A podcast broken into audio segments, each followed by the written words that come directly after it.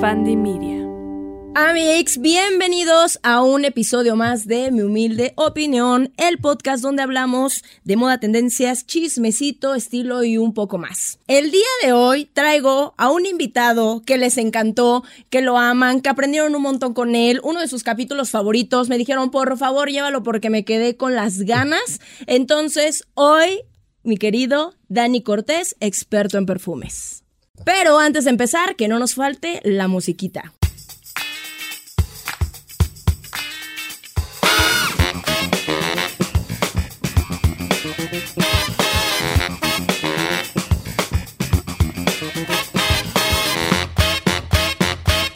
Dani, bienvenido.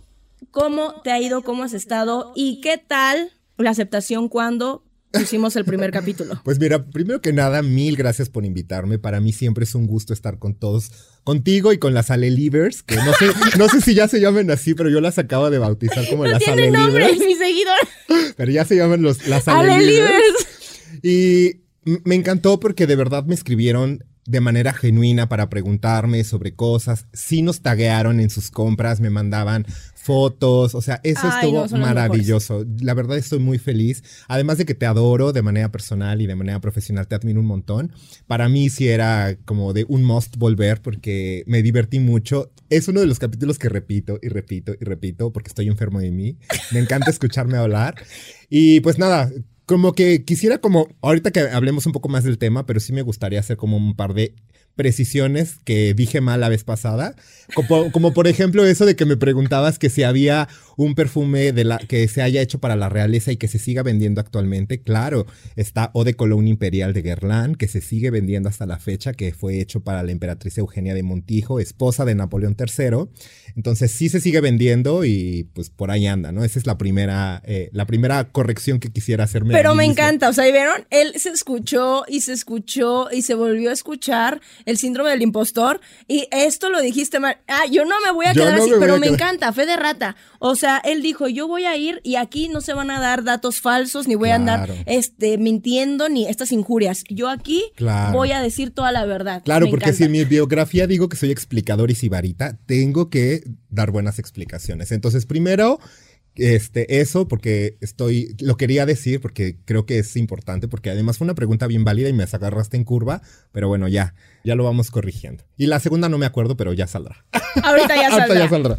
Dani, Cuéntame. cuéntanos hoy qué nos vienes a contar, qué nos vienes a explicar, qué- de qué se quedaron ganas ese día. Pues, ¿te acuerdas que la vez pasada habíamos platicado de sobre qué son las categorías olfativas?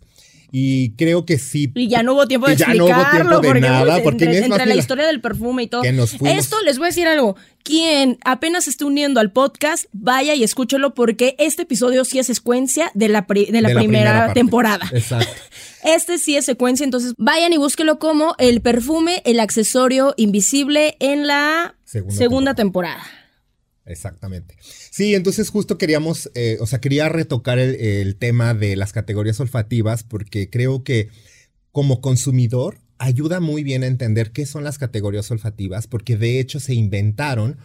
Las categorías olfativas son más gringas que otra cosa y nacen como por ahí de 1953 con una persona que dijo, oigan, quiero como clasificar todos los aromas que existen actualmente en el mercado y ponerles pues literalmente una taxonomía, ¿no? Vamos a dividirlo. ¿Qué son estas categorías olfativas? Les decía que me gustó mucho porque se hizo con una visión mucho más eh, de consumo, porque las categorías olfativas funcionan para que nosotros podamos distinguir qué es el perfil olfativo. El perfil olfativo, puedes, como te decía, es como esto del estilo personal y como tú sabes, el estilo personal son combinaciones de varios estilos ya preestablecidos. Y hay algunos, por ejemplo, el más conocido en la perfumería, que es los florientales, que son combinaciones de flores con algunas notas orientales, que ahorita también hablaremos un poco sobre el lenguaje inclusivo dentro del mundo de la perfumería.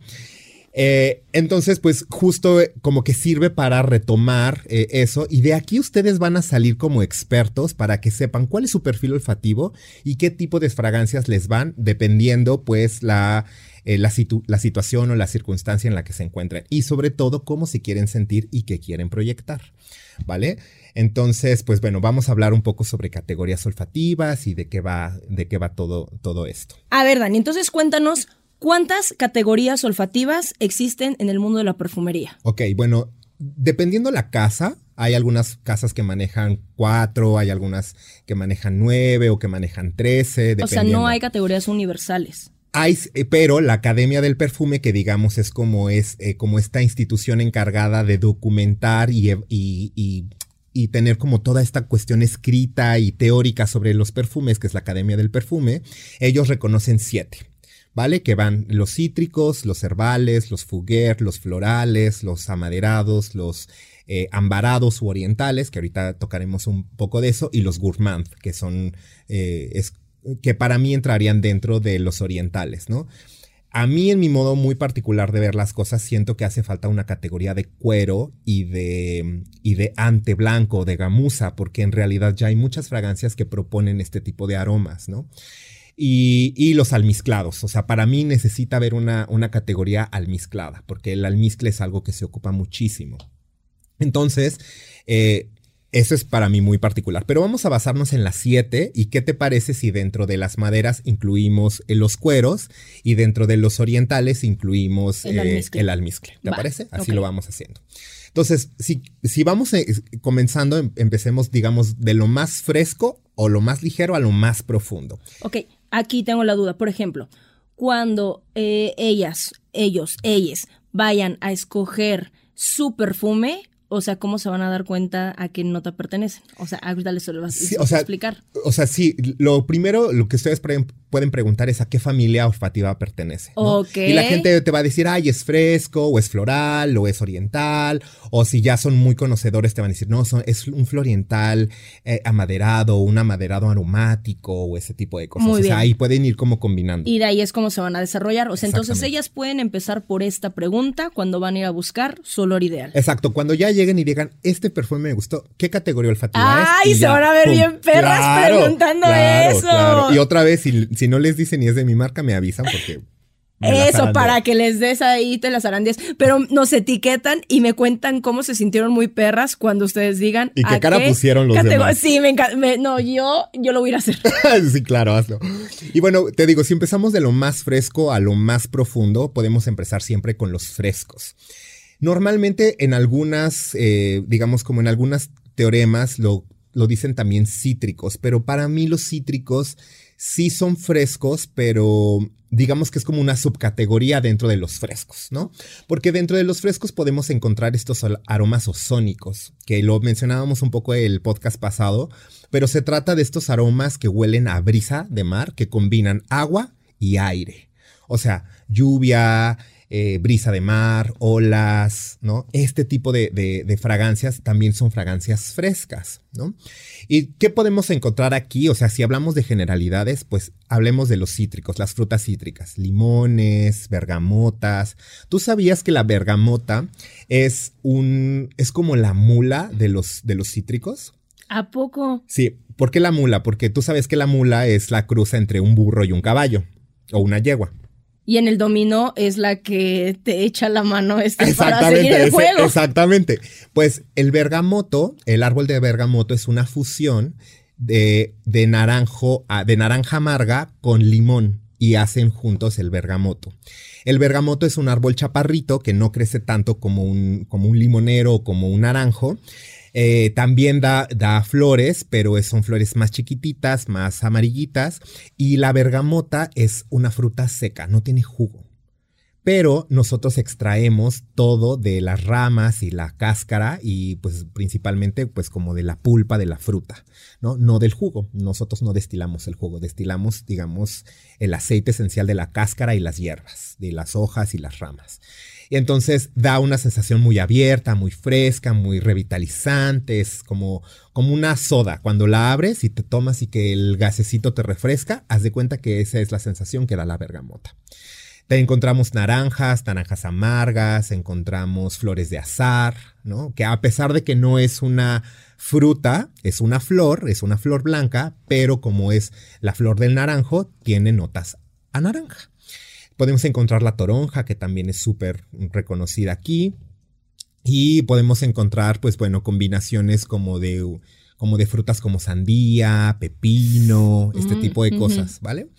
Que bueno, está, está muy chistoso porque la las frutas que no son cítricos, casi todas, no se pueden destilar de manera natural. ¿Por qué? Porque tienen tanta agua que cuando yo las destilo pierdo la mitad de la materia prima.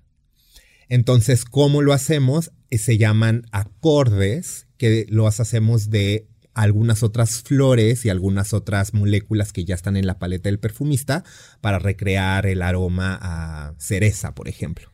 Aquí, aquí me surge una duda y no sé a lo mejor cómo plantear la pregunta. A ver, voy a poner un ejemplo para ver si tú, yo creo que tú la vas a captar si te explico. Por ejemplo, ¿no? En la lengua nos han eh, enseñado, ¿no? Que el gusto ah, eh, está activa, en cinco. exacto, activa como varias cosas, ¿no? Entonces, el chile te pica. Eh, lo dulce como que te causa babita. Lo amargo queda una sensación rara.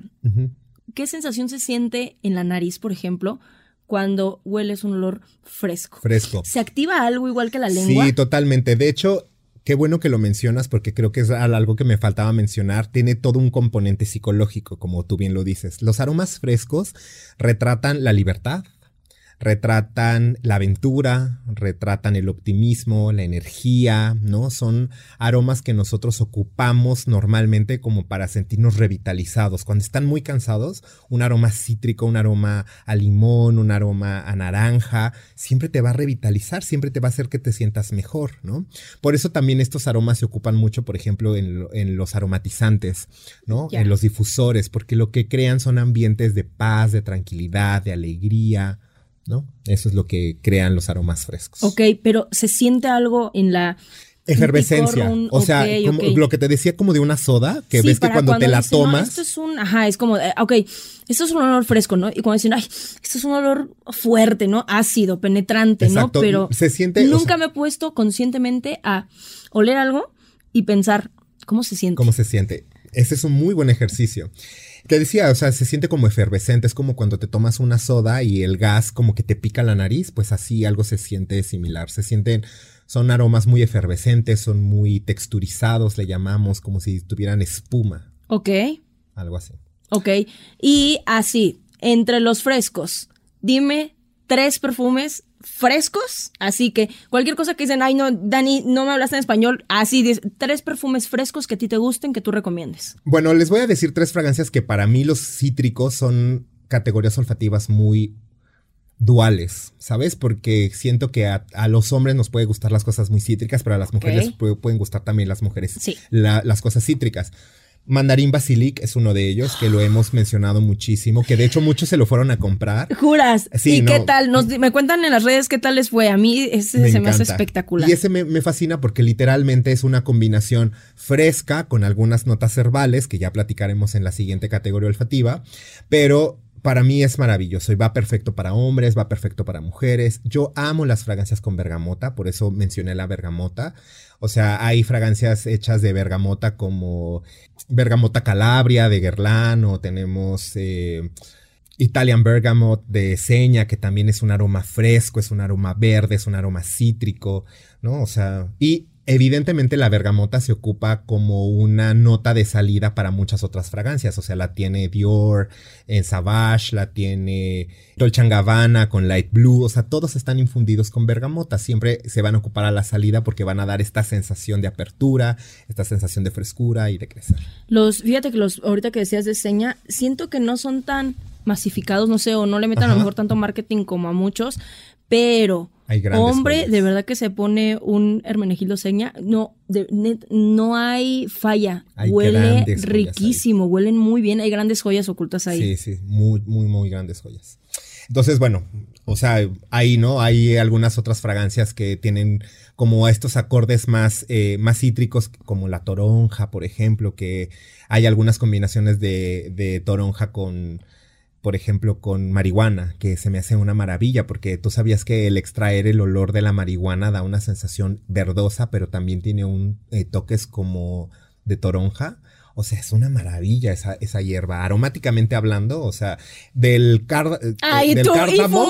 también, también. pero del cártamo puedes extraer muchas cosas, o sea, se hacen textiles, se hacen tinturas, o sea, se hacen un montón de cosas y también se ocupa en la perfumería. Entonces es maravilloso. Bueno, la segunda categoría olfativa es la categoría herbal, ¿no? Para mí la categoría herbal, normalmente la categoría herbal siempre se va a ver mezclada, por ejemplo, con frescos que les llamamos aromáticos, ¿no? Con esta sensación como por ejemplo, lo que te decía de estas fragancias ozónicas que tienen como esta sensación de brisa, etcétera. Cuando están muy inspirados en el mar, normalmente siempre le meten hierbas para darle la sensación a musgo, para darle la sensación a alga, para darle la sensación pues herbal, ¿no? Pero ¿qué, qué notas podemos encontrar? Pues es súper sencillo. Podemos encontrar albahaca, menta, hierbabuena, podemos encontrar enebros, podemos encontrar eh, musgos, o sea, podemos encontrar muchas cosas. Normalmente vas a, vetiver, por ejemplo, también es una nota que se ocupa mucho en las, en las fragancias herbales. Y las fragancias herbales, ¿cuál es la sensación que nos va a dar? La sensación que nos va a dar es de un bosque mojado. Ok. De hierbas aromáticas, o sea, piensen en un huerto aromático. Cuando pasas la mano así te, y tocas la menta y la hueles, o la albahaca o, la hierbabuena, que son eh, eh, notas muy, muy, muy aromáticas, siempre nos van a dar como esta sensación aromática. Otra, eh, otra nota que se ocupa mucho en la, en la categoría herbal es el té verde.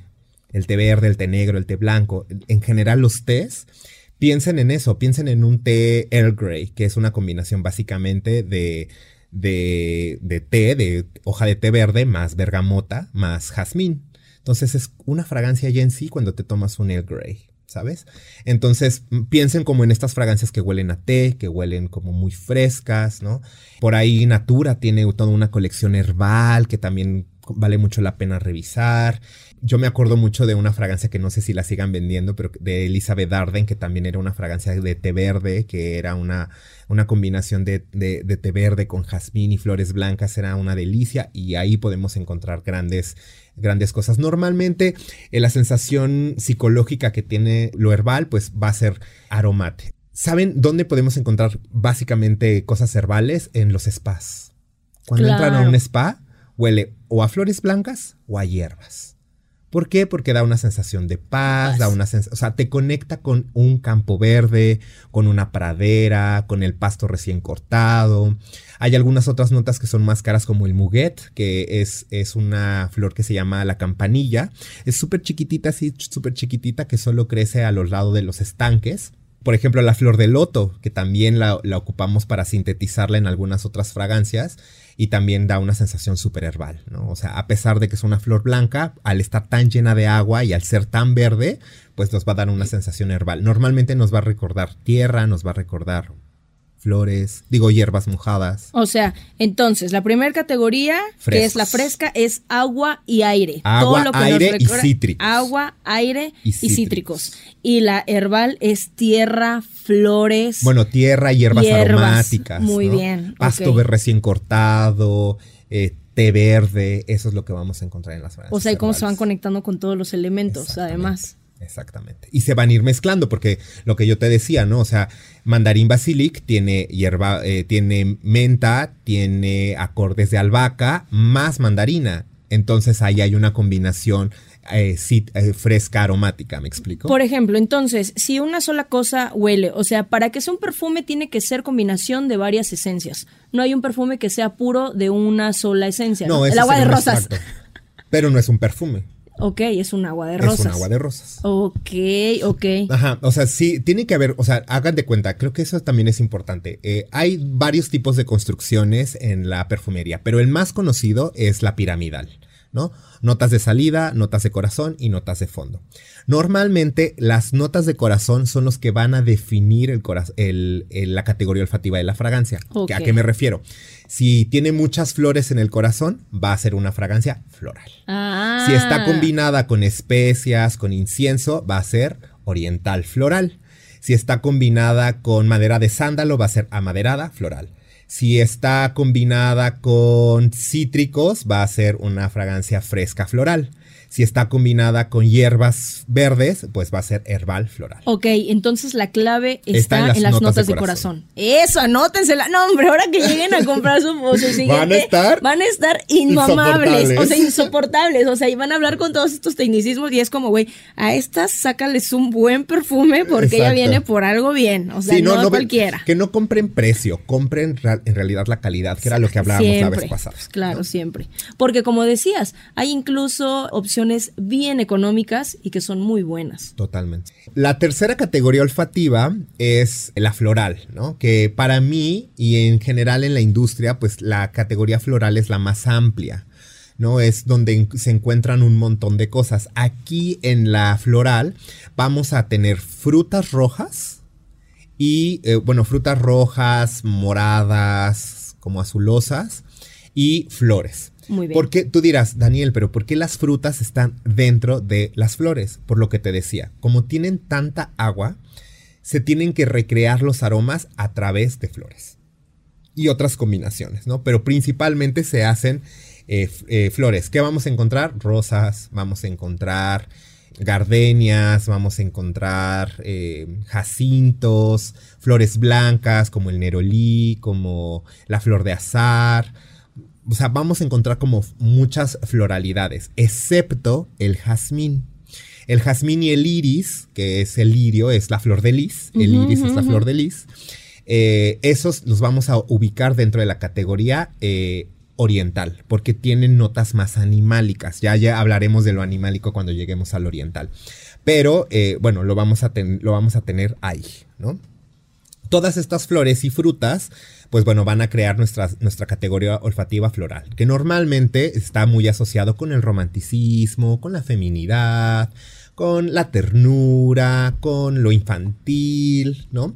Porque normalmente son fragancias, pues, comunes, fáciles de usar, ¿no? Que reconocibles, ¿no? Siempre vamos a tener como como esto. Entonces es la categoría más amplia, de verdad ustedes siempre les van a decir, es floral, floral oriental, siempre, siempre, siempre. O sea, eh, eh, va a ver muy raro lo que se salga como de esa categoría, porque pues bueno, eh, la paleta de los perfumistas contiene muchas flores y pues bueno, es bastante común ocupar, ocupar eso, ¿no? Siempre van a, les decía, son como rosas, este, flores blancas, más frutas rojas como el lichi, la fresa, la frambuesa, el, arándano, ¿no? Todas esas, eh, este tipo de cosas, la, la cereza que a mí me encanta, porque justo les decía que la cereza, eh, para crear cereza, para crear el acorde de cereza necesitas crearlo a través de almendra, abatonca, rosa, jazmín e iris. O sea, no se puede extraer eh, la fragancia de la cereza así. O sea, la crema Jergens, que ves que olía como almendra y cereza. Ah, sí, claro. Pues justo es eso. O sea, si te das cuenta, huele a almendra y a cereza, porque seguramente se les pasó la mano con la almendra. que la necesita la cereza para darle esta sensación como, como cafezosa, como lechosa, como láctica. Ok. Se, eh, se lo da a través de la batonca y la almendra. Y por ejemplo, en este caso en que la cereza viene del árbol de cerezo, el cerezo se ubica en floral y la cereza en frutal o se Acuérdate que la fruta y las flores están dentro de la categoría floral. Floral, están exactamente la misma. Qué que, bueno que lo dices porque justamente la sakura, que es la flor del cerezo, eh, también se ocupa, ¿no? Hay como flores como muy, digamos, tropicales o muy, como el frangipani que viene solamente de Hawái o este, el tiaré, que es, eh, eh, que es más como de la parte tropical de Oceanía y como por allá. ¿no? ¿Sabes? O sea, ahí tenemos como otro tipo de, flores que son muy usadas, pero que no se ocupan tanto en la perfumería porque son, no hay cosechas todo el año. O sea, piensen, piensen ustedes que nosotros estamos hablando de materias primas que son vivas, que necesitan un periodo de crecimiento. Entonces, si, nosotros hablamos de, o sea, la rosa, pues se puede encontrar todo el año, ¿no? Aunque florecen más en mayo y junio, algunas especies, pero hay otras especies que se florecen. Pero eso no significa que su perfume va a salir más económico eh, en mayo o junio, ¿eh? O sea, no, no hay, no hay este. ¿Cuál es la fruta de temporada, joven? El perfume de temporada. el perfume de temporada. Ay, deme uno de eh, mandarina en noviembre y en octubre y noviembre. Porque ahorita son más baratos. No, no. No, porque además ocupamos cierto tipo de sembradíos que no están destinados para el consumo humano. Claro. Están destinados para la perfumería. Ok. Por eso los hace todavía más costosos, porque los hace con denominación de origen. Por ejemplo, el jazmín se compra en Zambak, que es la India. Eh, tenemos también jazmín grandiflora, que viene del sur de Francia, o también de la India, o también como de estas cosas como más árabes. O la rosa, que puede venir de Turquía, o puede venir de Bulgaria, o puede venir de Graz. O si hablamos de la batonca, que solamente es de Brasil y, Venezuela, eh, en la parte eh, amazónica. Si hablamos, no sé, de la vainilla, solo se ocupa de Madagascar. Eh, la, lavanda, podemos tener lavanda francesa y lavanda inglesa. O sea, es denominación de origen. Te digo, son como muy pocos los lugares donde se hace cultivo para desarrollar todo, todo esto.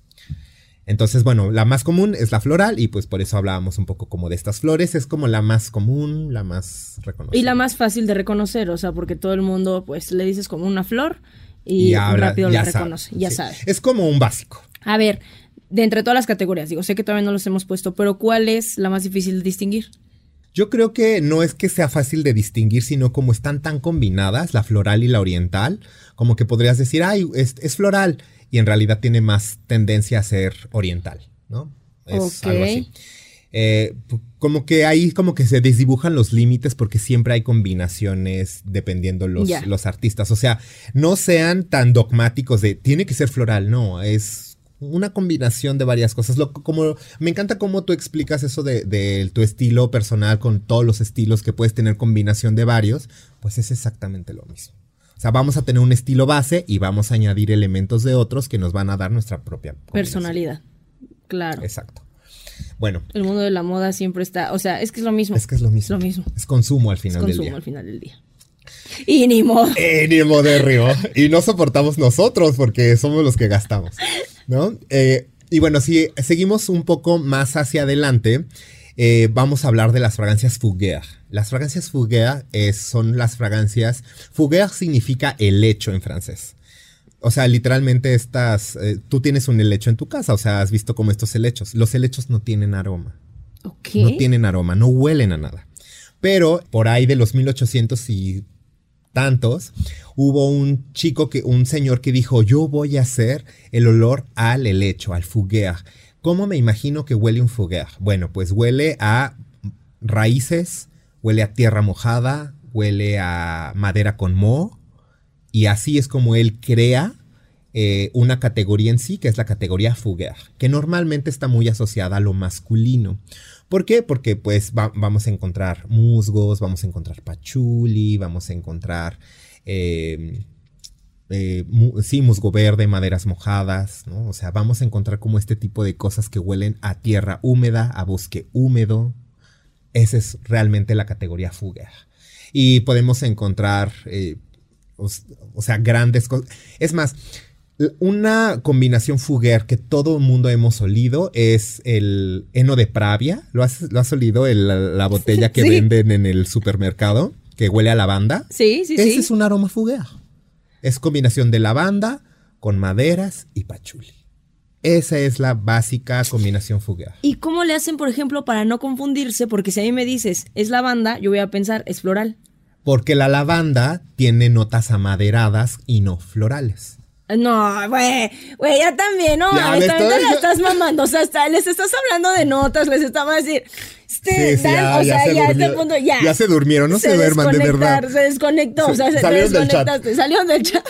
Así en cuanto hablaban de, este, la lavanda no es una, no es una flor, es, no, es una flor. ¿Sabes qué? Me retiro, bye. Es una flor, pero ¿por qué tiene notas amaderadas? Porque nosotros no tomamos la flor, nos, esa no se destila, se hace a través de expresión en frío, a través de solventes etílicos, o sea, muchos alcoholes y hace que se disuelva lo, orgánico y queda como una, como una masa y que después esa masa se destila y de ahí ya se saca todo eso. Nosotros no ocupamos la flor, ocupamos el tallo entero. Entonces, evidentemente, al ser un tallo entero, vamos a extraer notas, sí, florales, muy sutiles, que huelen más como a violeta. Y la violeta, al ser de la familia de los lirios, va hacia lo amaderado oriental que habíamos platicado en un, en un principio y la lavanda al usar más el tallo vamos a tener más facetas amaderadas, ¿vale?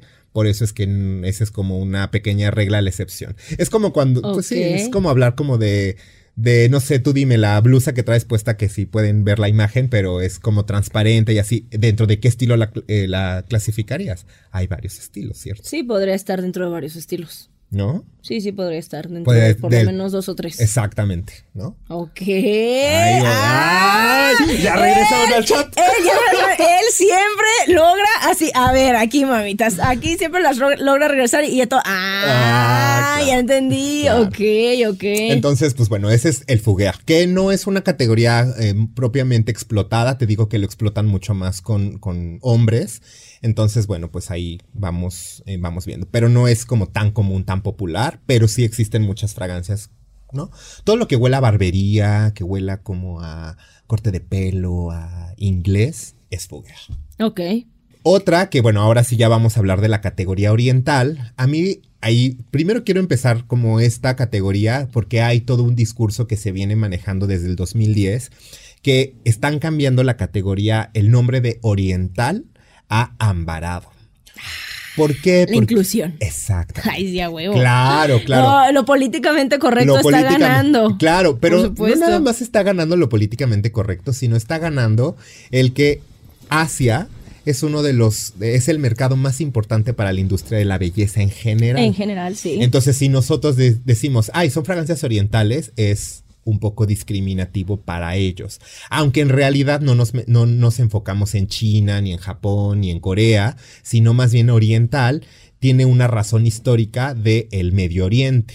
Okay. Arabia, todo lo que era Arabia, el reino arábigo. Lo que ya platicamos en el primer capítulo, que es realmente donde nacen las esencias, nacen las fragancias. Exactamente. Y entonces ahí ya podemos encontrar bueno, por eso se está cambiando el término ambarado. A mí en lo particular me gusta la propuesta de que no se diga oriental, pero soy bien purista y siempre lo ocupo porque cuando a mí me hablan de fragancias orientales, yo, me, yo pienso en un mercado de especias, pienso en inciensos, pienso en atares, ¿no?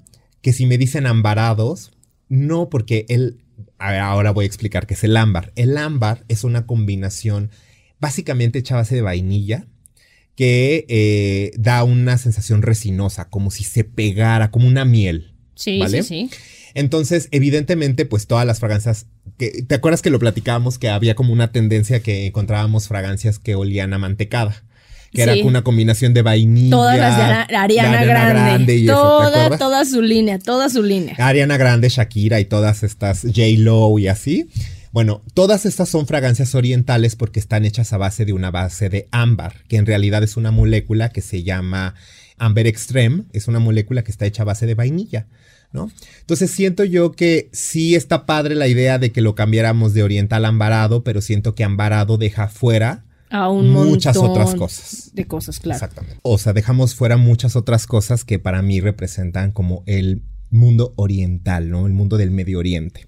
Pero bueno, ¿qué podemos encontrar en esta categoría? Básicamente especias como canela, cardamomo, jengibre. Podemos encontrar flores como te decía, como el jazmín, como la violeta, como el iris. Podemos encontrar café, chocolate, ¿no? Podemos encontrar incienso, y maderas exóticas, ¿no? Algunas otras maderas exóticas, pero básicamente incienso y especias. Eso es a lo que se refiere la categoría oriental. Por eso es que también se ocupa mucho porque, por ejemplo, el jengibre con la bergamota se ocupan para casi todas las salidas de fragancias de hombre. O este, la bergamota con, o por ejemplo, el jazmín se ocupa en casi todas las fragancias de mujer. ¿no? Y el jazmín es algo bien bonito porque el jazmín tiene notas, o sea, tiene todo menos notas florales. ¿Por qué? Tiene notas verdes, puedes encontrar notas que huelan como animal, como a sudor. Okay. Puedes encontrar notas que huelan a frutado, puedes encontrar notas, notas que huelan verdoso. Entonces, eso da como una versatilidad al jazmín que se puede combinar con muchas otras cosas. Además que al ser un aroma predominante es muy fácil que te ayude con la proyección de cualquier fragancia. Y por ejemplo, podemos encontrar violetas también dentro de esta categoría. Que normalmente son fragancias o aromas que son más sexys, que son más eh, extraños, que reflejan misterio, que reflejan poder. Se venden a sí mismas como exquisitas, como sexys. Ya sabes, son como estas fragancias que te invitan como a ver qué hay debajo de eso, ¿no? Ok. Entonces, por eso es como de las categorías mucho más amplias que normalmente siempre se va mezclando con lo floral y con y las maderas, básicamente. Yo estoy ya haciendo aquí todas mis combinaciones en la cabeza y pensando ahora sí, incluso en mandarme a hacer un perfume de autor. Ya para este momento y decir, muy bien, vengo con estas notas, vengo con esto, que esto, o sea, hacerte un perfume de autor es como mandarte a hacer algo a la medida. Claro. O sea, en pocas palabras, pero ya con esto que se les está dando justamente es para que a lo mejor en un momento determinado hagan eso o incluso regalen una esencia a su marido o a su mamá el día de madres ahorita que se acerca, algo que sea realmente único, especial y como decíamos, a los caballeros siempre los puedes conquistar con un buen perfume. Claro. Pero como ahorita ya han de estar abrumadas, Llenas de bruma. bruma, llenas de bruma, como ya han de estar ya abrumadas entre tanta información porque hasta yo ya me estoy y eso que le eché una leidita este para estudiar, vamos a seguir con las siguientes categorías en una segunda parte. Para el siguiente capítulo. Chan, chan, chan. Perdón, y, es que hablo y todos, mucho. maldita perra. No sé, de una vez termina todo. No me dejes a medias. En el próximo capítulo, este, lo vamos a dejar para que no se me abrumen y aquí vayan. De todos modos, recuerden que cualquier duda, mi Dani siempre está disponible en sus redes sociales y siempre con gusto él les va a responder. Totalmente. Y ya me prometió, ya me prometió esta estúpida Que voy a hacer más que contenido. va a hacer más contenido de perfume porque de verdad envuelves, Muchas envuelves y de verdad sabes un montón. Entonces nos vemos en el siguiente capítulo. Bye. Bye. Mi humilde opinión es producido y conducido por mí, Ale Vintage. Editado por Uriel Islas con producción ejecutiva de Jero Quintero. Diseño de portada por Pablo Sebastián y música de Ernesto López. Este es un podcast de Bandy Media.